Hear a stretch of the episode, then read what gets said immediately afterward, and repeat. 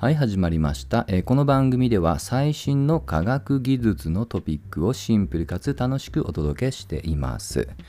えー今日は宇宙でもインフレが起こっていたと題してお届けをしていこうと思います。はい。まあ、本当今ね、えーこれは日本も含めて、まあ、世界全体で物価の急激な上昇いわゆるインフレーションがね懸念されてますよね実はあの宇宙にもこの、えーインフレから取ったインフレーション理論というものが以前からあります。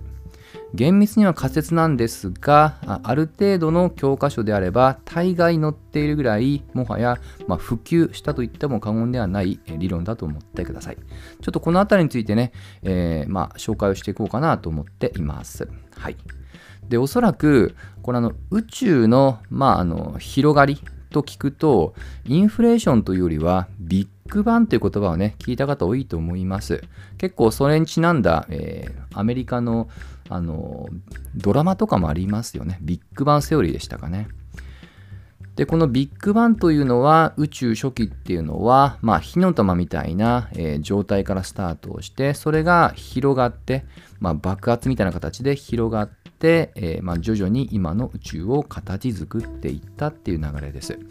時期としてはだいたい1940年代に、まあ、ガモフっていうね、科学者が、まあ、唱えたと言われています。ちなみにあの細かく言うとこれガモスさんが名前を付けたわけじゃなく皮肉なことにそのガモフの、えーまあ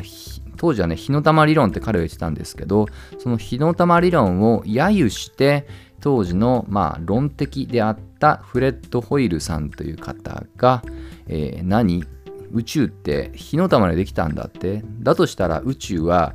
えー爆発。この時にビッグバンって言葉を使ってビッグバンでできたとでも言うんじゃないの？っていうやや揶揄的な表現で当時の BBC ラジオで発言をした。それを聞いたガモスさんがこれをまあ言ってしまうとパクって、えーこの言葉を対応して今に至るとね。はい。ということで、まあ、名付け親を皮肉にも自身のライバルだったというね。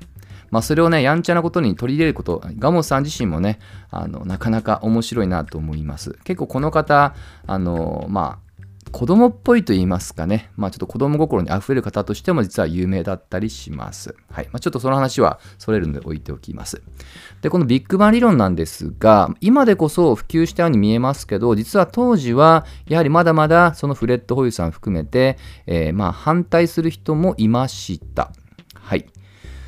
まあのただやっぱりあのこれって科学なので仕方ないところもあるんです。あの理論としてはある程度美しさ整合性はあったんですけどもやはり観測をして裏付けないとやはり科学というのは進歩しないので、まあ、その根拠に乏しかった。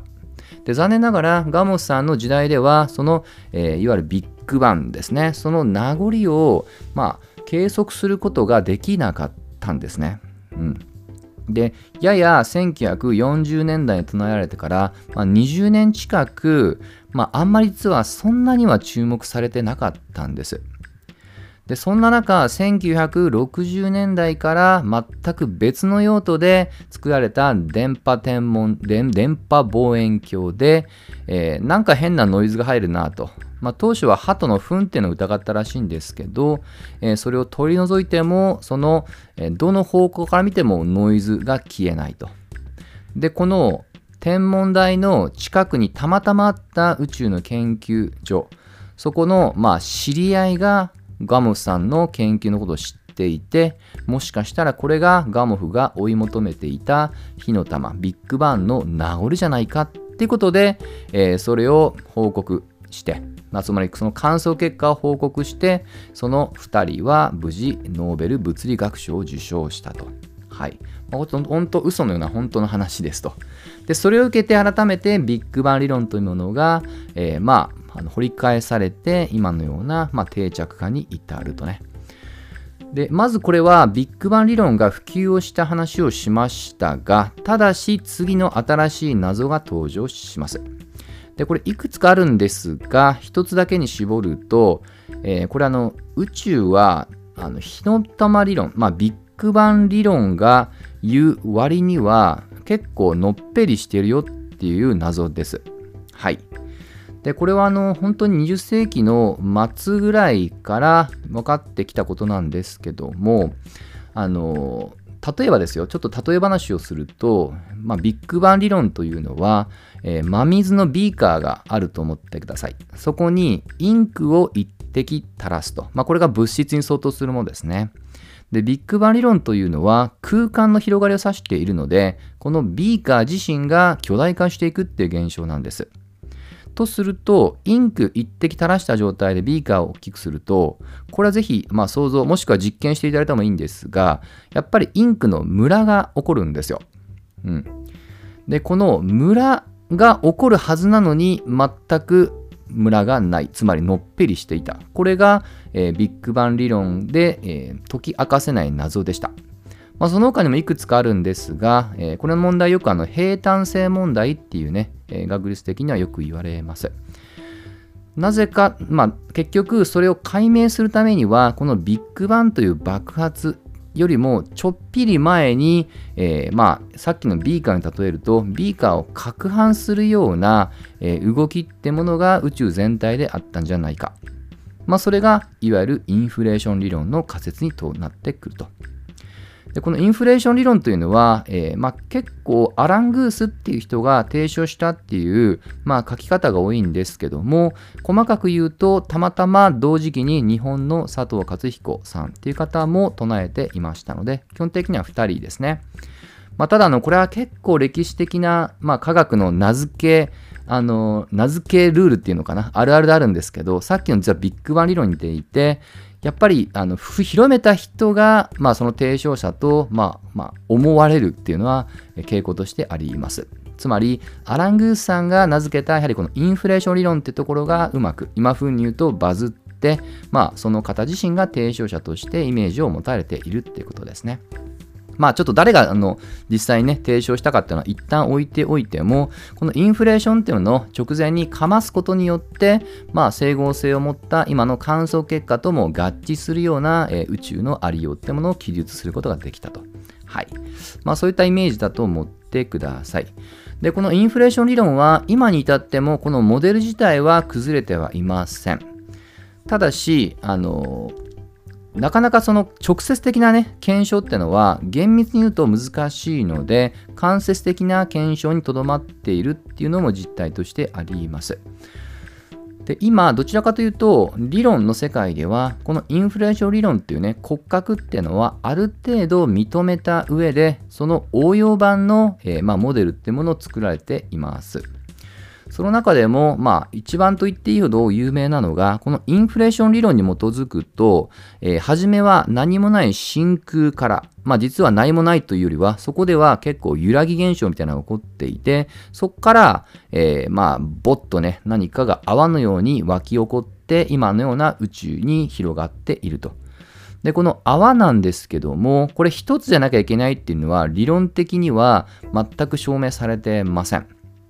むしろ一つじゃなきゃいけないっていう方の方が違和感があるので、いろんな泡がポコポコポコポコできてくるっていうモデルを提唱する人は結構多いです。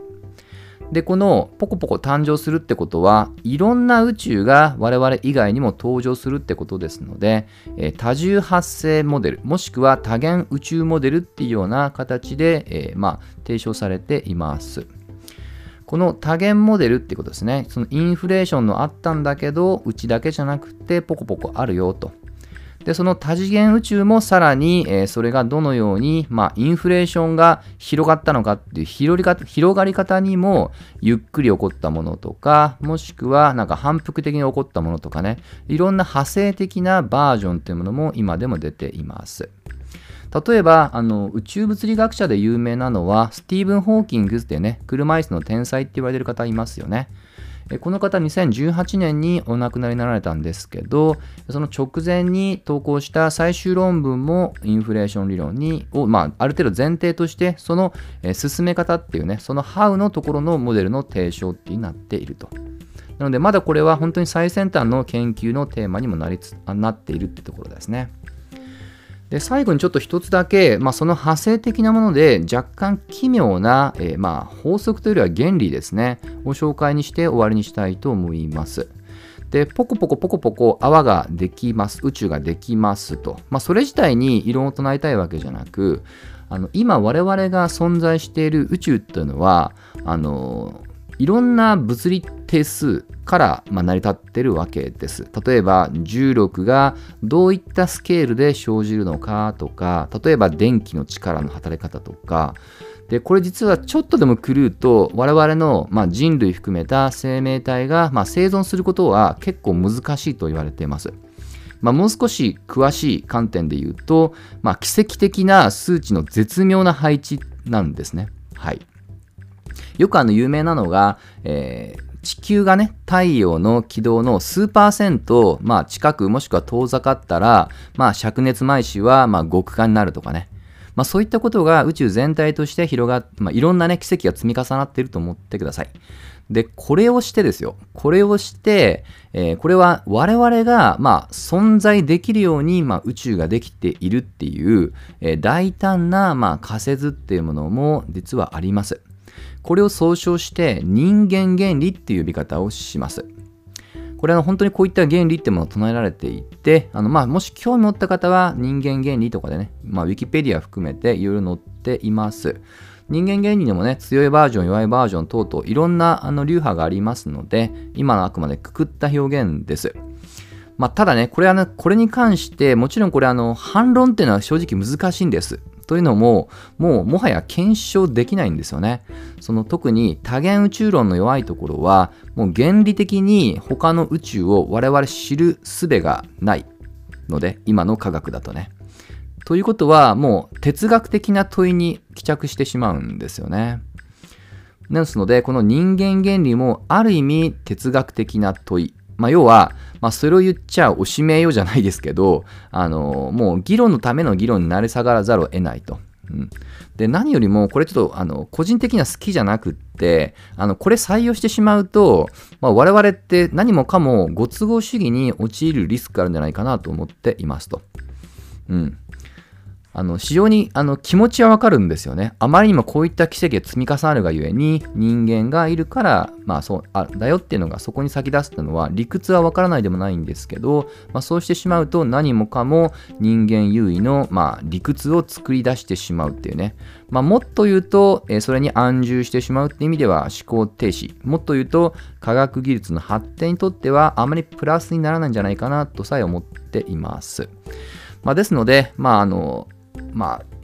なんでしょうね、お世辞にも人間が宇宙の中心だったのはね、ちょっとさすがに私自身は言い切れないので、やはりもう少し謙虚になって宇宙というね、大いなる謎に対して、まあ本当にね、一歩進んだのか進んでないのか分かりませんけどもその見えない真理に向かって探求を続けていくっていうね、まあ、そういったありようの過程が、えー、科学技術の文明っていうのを、まあ、推し進めてきたっていう歴史的な事実もありますのであまりこの原理ってものには依存せずに、え、常に、まあ、謎ってもね、え、仮説検証を繰り返せる範囲で進めていけばなと思っています。はい。